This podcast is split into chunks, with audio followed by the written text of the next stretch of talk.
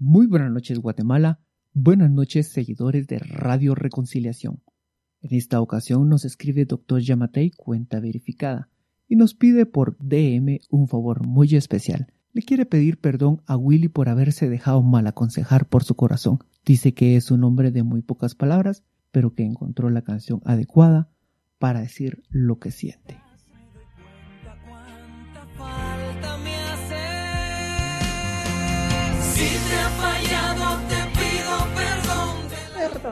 La única forma que sé. El programa de hoy, Reconciliaciones en Casa Presidencial, ¿durarán?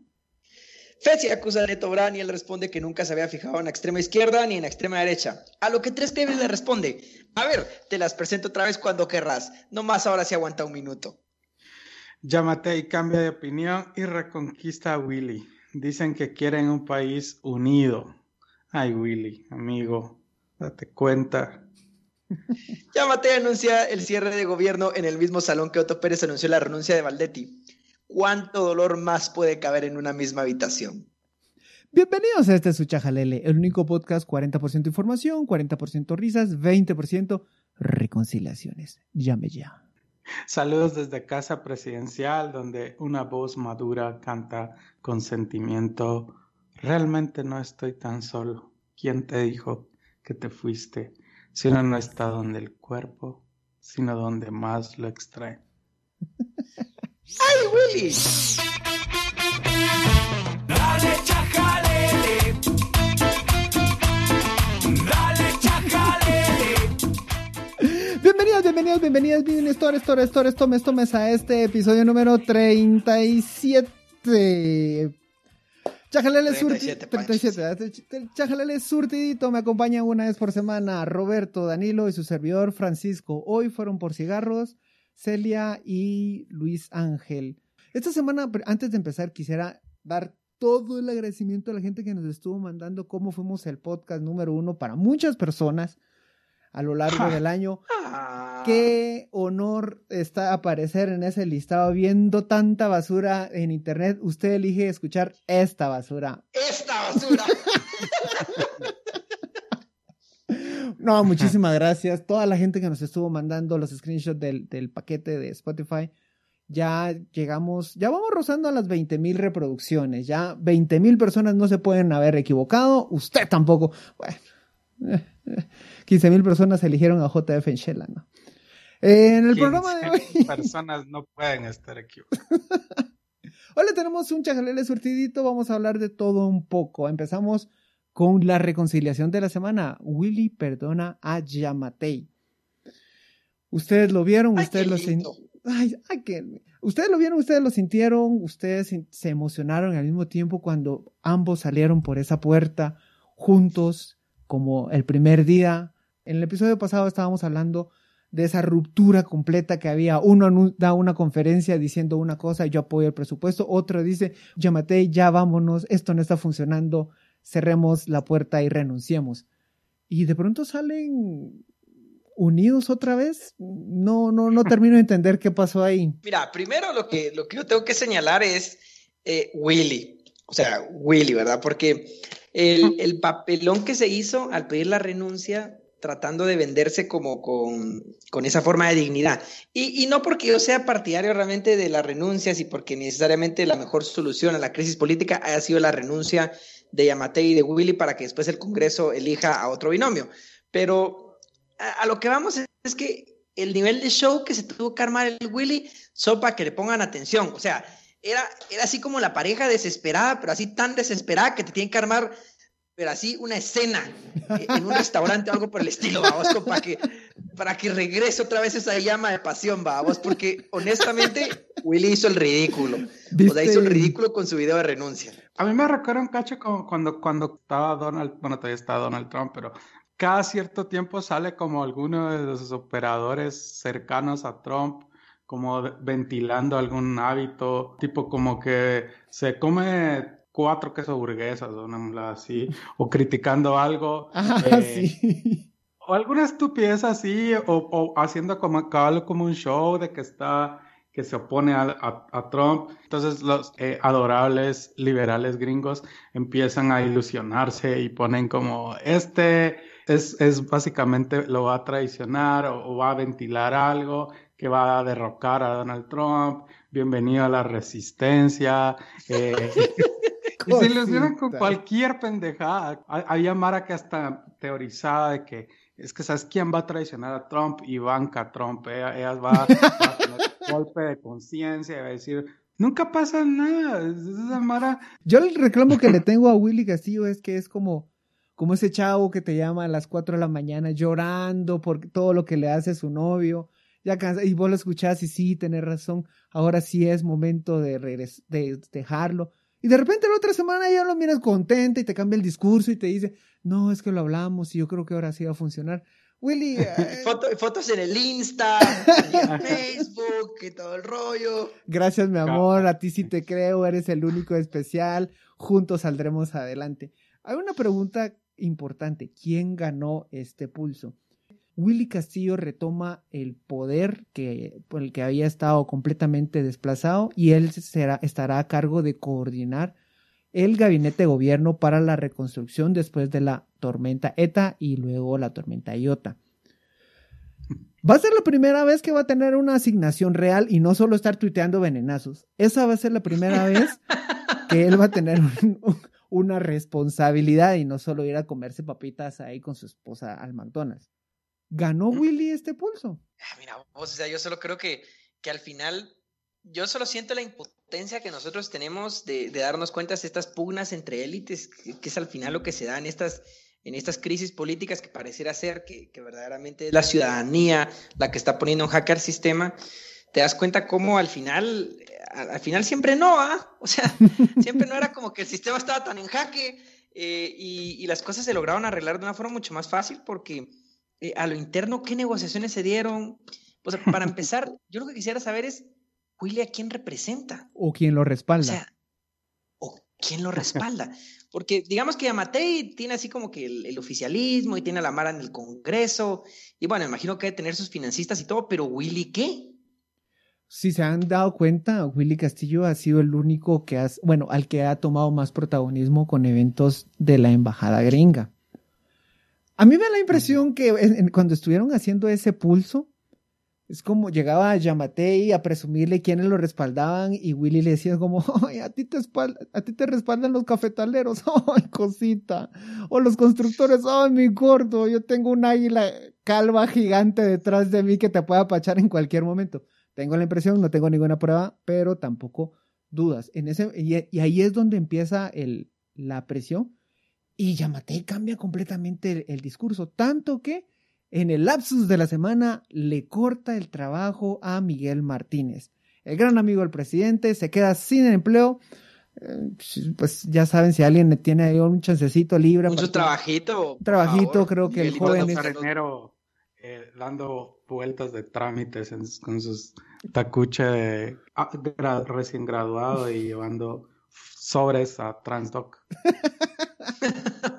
Bueno, ya, ya en, No, en- yo pienso en que enero. Miguelito es patojo chispudo. bo. Yo pienso Sí. que, que yo espero que consiga trabajo a vos pronto y que alguien encuentre Mientras va todo a el, estar- el- Ahorita en fin de año va a estar así de eh, vacacionista en fetiche. o algo haciendo cola para sa- sacar sus antecedentes penales. sí. Yo creo que ya, ya me- me gusta. En realidad él se presenta como un joven eh, con mucha ilusión, con muchas ganas de trabajar. Y aunque él aceptaba que no tenía experiencia para el cargo y la enorme responsabilidad que le estaba dando, él mostraba muchas ganas de trabajar y eso realmente es lo que cuenta en este gobierno.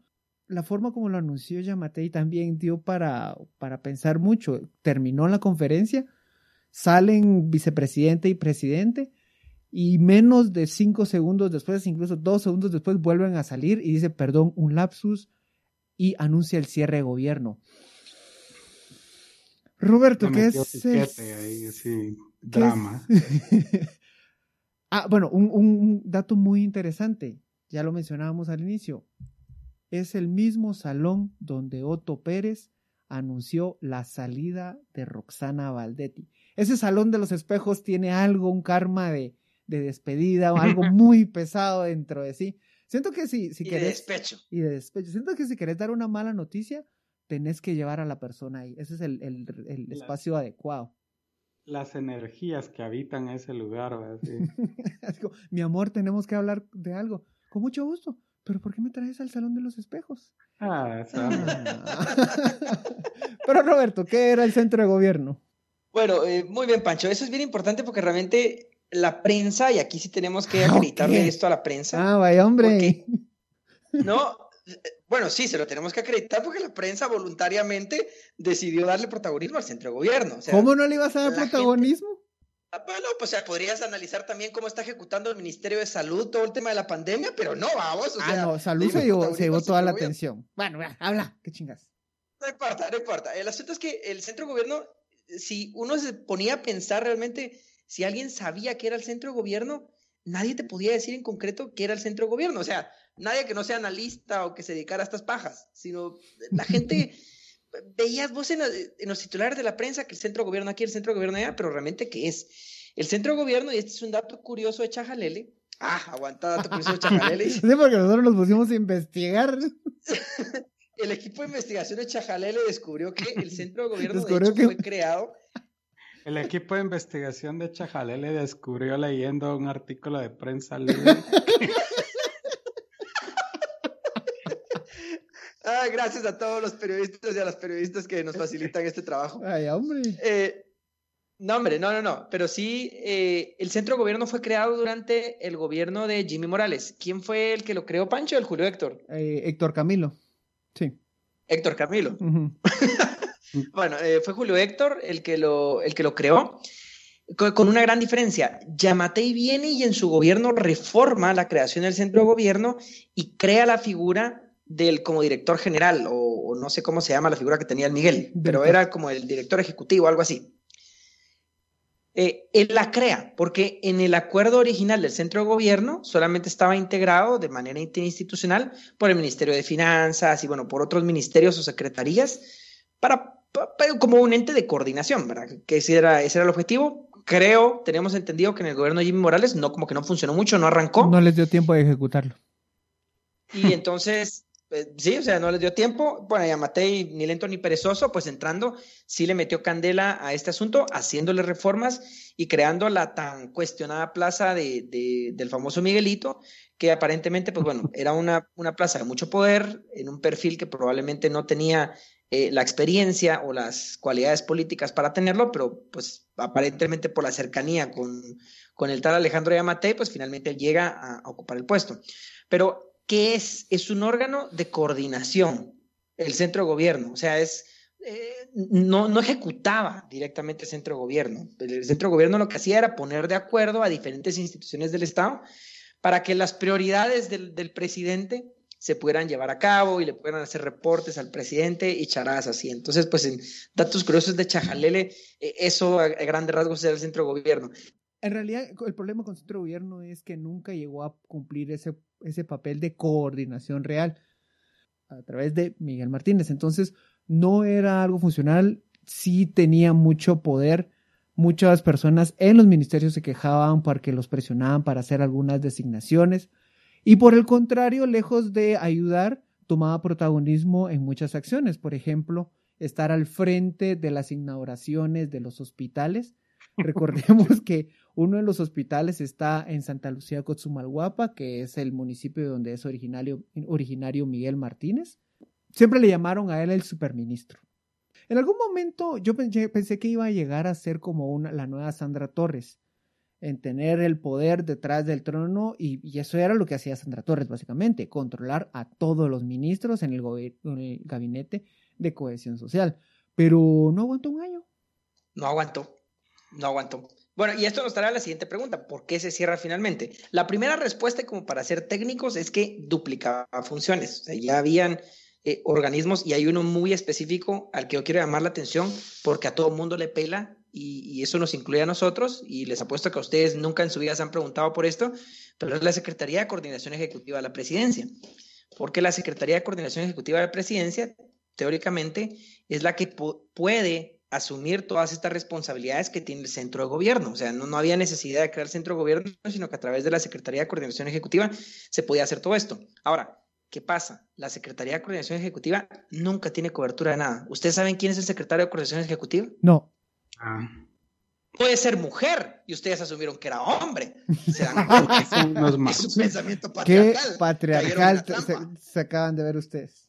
Y no, y realmente no sé. O sea, puede ser un hombre, puede ser una mujer, podría ser un extraterrestre que no tengo ni la menor idea. Y la verdad que nos dio pereza buscar en Google quién era el secretario de coordinación ejecutiva de la presidencia. Pero, eh, Espérate, pues vamos a buscar, vamos a aparentemente buscar.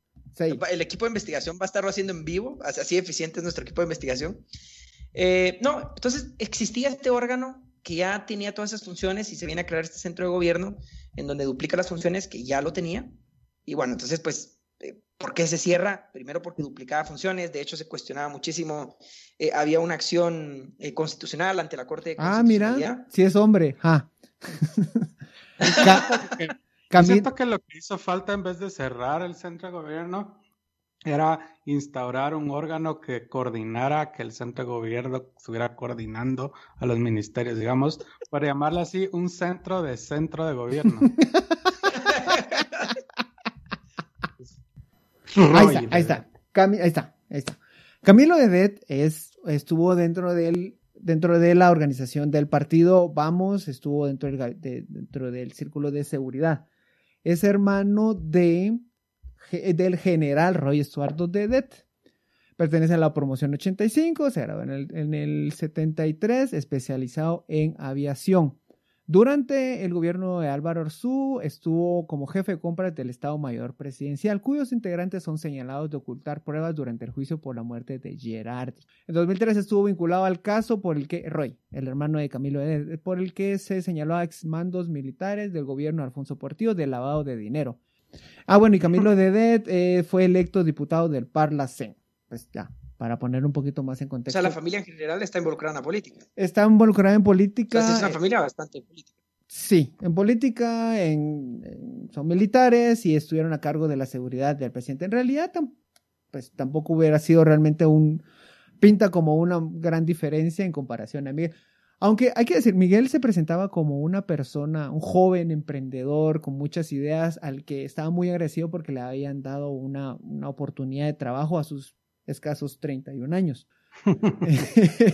El asunto es que le dieron, le, dieron una, un puesto, pues, un poquito de, un poquito alto para el, para el perfil que mostraba en ese momento. Él es ingeniero químico, excelente por los ingenieros químicos, pero no sé si, si llevan cursos de administración gubernamental en, en la USAC. Seguro vos, me imagino que el ingeniero químico debe llevar administración pública 1, 2 y 3, teoría del Estado, porque tiene todo el sentido del mundo, vamos. O sea, Yo creo que sí. Ahora, una gran pregunta, ¿qué se gana con el centro de gobierno? ¿Hay alguna victoria? Además de que te- se van a ahorrar, ¿cuánto eran 400 presupuesto de, de centro de gobierno? Tiene asignado, vamos a ver aquí, presupuesto de 8.5 millones. Le habían asignado para... Sí, 8.5 millones tenía de presupuesto asignado. Creo que eso es algo que ya podemos ver como, un- como una victoria. Y el salario que tenía Miguel Martínez era de 42 mil quetzales mensuales. ¿Y ahora a dónde va a ir ese dinero? Buena pregunta. 8 millones se, diluyen usualmente en el, en el gasto general. O sea, es como que, Bueno, o ahorita, sea, 8 millones en el presupuesto no te pesa nada. en realidad, si se recuerdan, a, partir de que no, no aprobaron el siguiente presupuesto, se viene una reconfiguración de cómo va a venir de, de todo el dinero. Pero bueno, ese es el tema. ¿Qué se gana con el cierre, con el cierre de centro de gobierno? Yo pienso que hubo una, una victoria técnica para el Estado, en el sentido de decir, no deformemos el Estado, en, en realmente crear más burocracia de, de la que ya existe, sino, sino tratar de mantener las líneas institucionales eh, por donde ya están establecidas y no estar tratando como de ponerle esos sus anexos, esos apéndices para tra- tratar de hacerlo funcionar, ¿verdad? Al final, a mí me parece positivo porque evitamos la, la duplicidad de funciones y eso de por sí ya en el Estado debería ser eh, un éxito en sí mismo. Ahora, la victoria política que eso significa en el sentido de que el centro de gobierno era la niña de los ojos de Yamatei, pues no sé, o sea, sí me parece que es, es una pérdida de poder bastante grande y un pulso bastante grande de Yamatei al, al haber perdido su caballito de batalla. Y creo que no les llegó mi idea. No, no tenía esa intención el comentario, pero ¿Para qué, ¿Para qué me invento cosas y ahí no les va a llegar? Ahora ya no propongo nada. pues, ¿no? Uno No, quiere pero- ser imaginativo y crear y nada les gusta. Entonces, ¿quién, ellos que son emprendedores e innovadores, vamos. Quien retoma todos se lo ese- critican. quien- Ajá, quien solo- retoma ese poder en realidad es Willy Castillo, porque él se había quejado todo el tiempo que había sido desplazado. En la, Ah. eh, por, por ley, quien dirige el, gabinete de ministros es el vicepresidente y Miguel Martínez había tomado eh, esa función. Antes de empezar a grabar, estamos discutiendo con, con Roberto si, si él hubiera podido ser el próximo Sandra Torres, pero en realidad hay una enorme diferencia. Cohesión social con todo lo que lo podemos cuestionar y todo lo que no sabemos que podemos cuestionar tantos años después, funcionaba. Funcionaba. Eh, llegaba Sí, total. tres kilómetros más allá de donde llegaba el último nuestro diario del país. Tenía una Sí, no, no, cobertura enorme y la gente veía efectos inmediatos. Populismo, etcétera, etcétera. Claro, usted tiene toda la razón. Ese no es, no es el punto. En realidad, estamos viendo que había una institución que daba esa sensación No de es el estar punto trabajando. Para criticar la grandeza de Sandra Torres.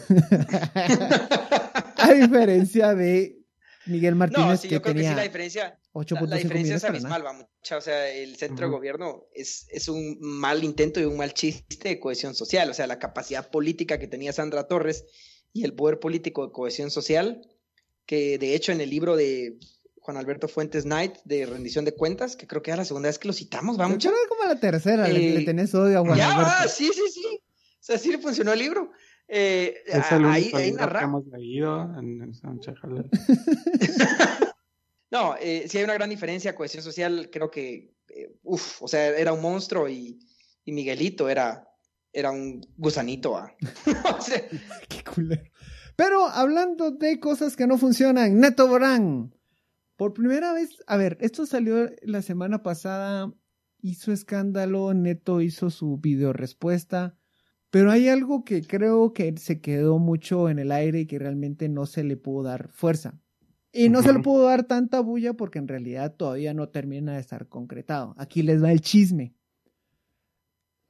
Uno de los fiscales de la FESI recibió una amenaza hace X tiempo. Vino alguien y muy inteligentemente lo mandó desde un número. Entiendo que de- de- vía SMS, los, los mensajitos. Recibió una amenaza por cuando estaba por entrar a una audiencia. Obviamente lo podía, eh, tenían todas las herramientas para rastrearlo, lo ubican, posicionan, lo vinculan con una persona hacen el allanamiento. Lo que empiezan a darse cuenta cuando hacen el, cuando empiezan a registrar la vivienda de esta persona es que tiene contratos que había firmado con otras instituciones como RENAP y otras, no tengo a la mente el, el nombre de las otras, y tenía un contrato firmado por Neto Brand en el que él pedía que lo, que lo contrataran con un título falso. Él se presentaba como ingeniero y en realidad no tenía el, eh, no tenía el, el título. ¿quién, Pancho? ¿Neto Brand se estaba presentando como no, no, ingeniero? no, no, no. Esta persona que capturaron, sí, el detenido. Ah, bueno, la- sí, el, el, el- el el del mensajito, Ya. El mensajero. El detenido que presuntamente mandó la amenaza. Sí, ajá. Vamos, vamos, vamos, vamos a irnos por el presuntamente. Ok, va. Ahí se queda todo. Ahí se hubiera muerto el caso y en realidad pues le, le podían echar la culpa a recursos humanos y no pasa nada. Lo interesante de este caso son dos cosas. Primero, esta persona tenía una carta de recomendación de Felipe Alejos. Ahí, Esa carta de recomendación de por sí ya te, ya, ya te desconfianza, va. O sea, ya- Sí, es así como, ay, gracias. Mira con tu lo llamamos, lo llamamos. Nosotros, Ay, lo llamamos. Sí, mire, qué, buen currículum. Creo que usted, usted tiene muchas oportunidades, ¿verdad? No nos llame, nosotros lo llamamos. Y segundo, cuando empezaron, siguieron revisando, encontraron que él manejaba algunas cuentas es- diseñadas de, de, de NetCenter. ¿Para qué, ¿Para qué me hago bolas llama- dándole, Mm. buscando otro nombre? Él manejaba estas cuentas, de, o algunas cuentas de NetCenter, muy vinculadas a los grandes NetCenter que siempre hemos visto y, y cuentas que todo el tiempo están publicando fotografías de difamación, fotografías de acoso. de llegar a comprobarse, este sería el primer caso en el que se prueba que con fondos de Estado se están pagando los net center. Es algo que nosotros siempre hemos sospechado, pero es la primera vez que se tiene un indicio para probarlo. Aún está pendiente de probar y Neto Brown, por supuesto, sale ofendido y dice que esto es de un ataque de izquierdas o de derechas. Sí. O sea, él va atacando de los dos lados, vamos. No, él dice, es que, es que, que, eh, bueno, él dice que, que, él no creía que en la, en la, izquierda, pero ahora ve que la FESI está cooptada por, por los chairos. Joven, déjeme decirle que eso está regalando pisto por todas partes y disfrazarse de Iron Man no es muy de, de muy de derecha que se diga. El comportamiento de Neto Brand en redes sociales Siempre hemos visto los Netolivers, que estoy seguro que todavía existen, pero siempre hay un grupo que... Ay, de corazón. Mm, no sé, me da un poquito de duda qué tan orgánico sea. Y una pregunta que siempre queda en el, en el aire. Ok, siempre nos quejamos de NetObrand, pero en realidad, ¿qué lo hace una mala opción en los planes que tiene para llegar a la presidencia?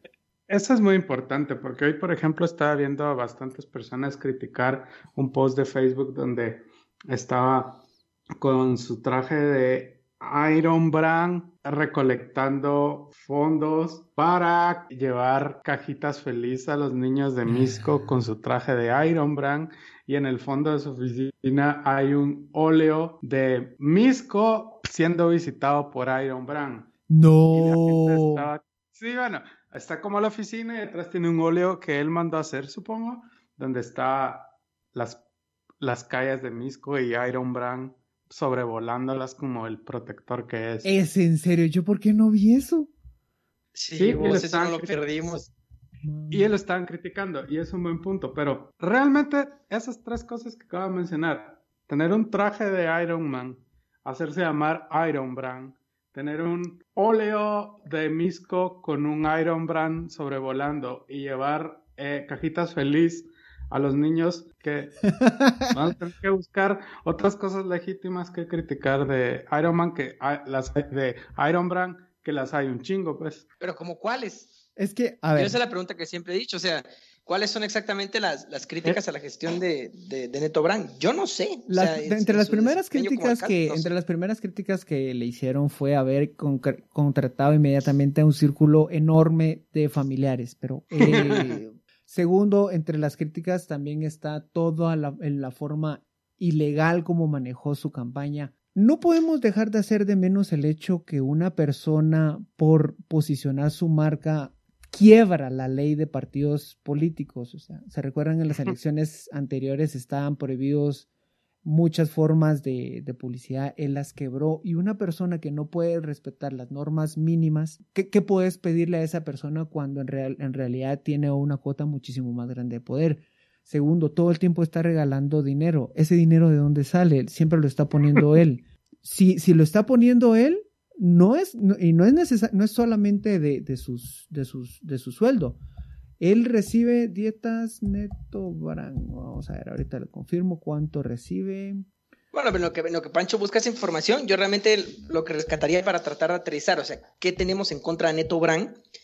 Es que vemos un discurso que, completamente demagógico de, parte de Neto Brand. O sea, la forma en la que busca acercarse al electorado es de una manera muy paternalista, eh, de una asistencia que no está enfocada en el desarrollo de políticas públicas de desarrollo, sino que está enfocada en ese benefactor bonachón que tiene las varas, que se va con su costal de dinero y que lo empieza a repartir.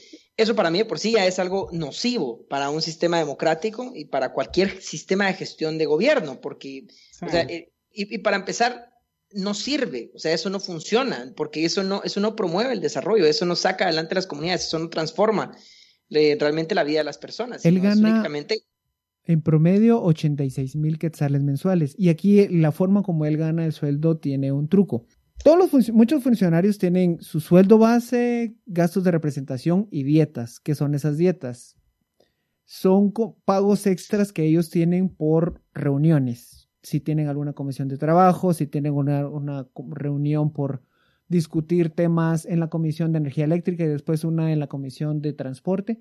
Cada una de estas comisiones le puede dar un sueldo, una, un sueldo extra. Pero el gran truco ahí es que no hay una forma de regular realmente cuánto ganan los funcionarios. Y el gran problema es que no está establecido si realmente estos, estos pagos son duplicidad de funciones. Se los pongo así. El alcalde Quiñones tiene su sueldo base. Recibe dietas por ir a Empower, recibe eh, dietas por, la, eh, por asistir a reuniones de la empresa municipal de tránsito. ¿Que eso no se supone que es parte de ser alcalde? Digo, si tanto acompaña o tanto les gusta estar en el puesto, pues creo que más o menos conocen las funciones de su trabajo. Y no hay ninguna regla que delimite cuántas reuniones o cuánto dinero pueden cobrar por esas reuniones. Y esas reuniones nunca se sabe realmente si son efectivas o no. Una dieta se puede cobrar solamente por juntarse, revisar la agenda del, agenda del día, aprobarla para discutirla otro día. Y en ese momento ya se ganaron 1.300, 1.800, 2.000 quetzales. Cada corporación municipal fija cuánto le van a pagar por dietas. Así es como Neto Brand llega en promedio a 86 mil quetzales. Es decir, no, no necesariamente está, es dinero bien ganado o parte de las responsabilidades o parte del, de lo que implica ser alcalde. Es dinero que él está sacando de una forma muy legal, pero poco legítima. No, y aquí, aquí nos salimos de Neto Brand. O sea, es un problema del municipalismo. O sea, aquí sí nos podemos ir realmente a la raíz del problema. Definitivamente tiene que ver algo con la legislación del Código Municipal y la forma de la remuneración, en donde sí debería haber algún tipo de candado, se tendría que establecer esos límites, porque este problema hay que verlo. Esto no es de Neto Brand. Y aquí nuevamente nos sale la pregunta. Estos son todos los alcaldes.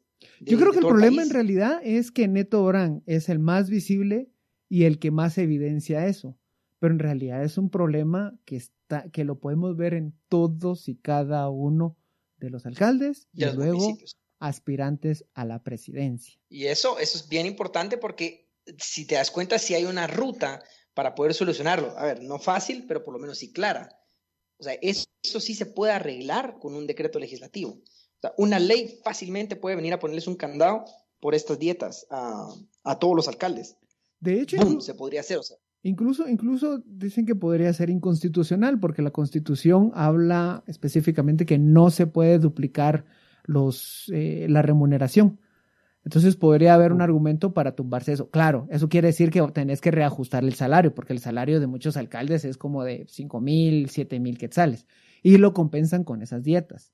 Entonces es un reajuste y Sí, le vamos dando vueltas. Es, es, es todo un reajuste. O sea, definitivamente eso sí no sería fácil porque se- sí significa reevaluar el salario que tienen los alcaldes. Y bueno, creo que sería algo bien necesario. ¿Cómo evaluar cuánto tiene que ganar un alcalde? Qué difícil, vamos. O sea, ¿cuál es tu margen de comparación? ¿Cuáles tendrían que ser tus límites? Creo que es un trabajo bien interesante para que alguien lo trate de hacer, de decir como cuál tendría que ser el salario ideal de un alcalde. Yo creo que tendría que ir en función en qué tan perrona le queda la fiesta patronal. Si le queda huevo, top. 89 mil bien ganados. El problema no solo es Neto Brand, es toda la estructura partidaria que lleva a Neto Brand a una posible candidatura presidencial. O sea, en este caso el partido de todos y la estructura y esa organización. Y así como todos, están todos los demás partidos. Algo bien importante y simbólico que me encantó a mí. El día de las manifestaciones, que fue el primer día de las manifestaciones, donde se dieron más, de, de- más duras, que fue el primer día, El ese 21 de noviembre. fin de semana, el, ese mismo fin de semana, Neto Brand estaba siendo declarado secretario general del Partido de Todos. Y esto solo revela la diferencia entre la ciudadanía que trata de movilizarse y los partidos políticos que sí ostentan el poder, y es la estrategia.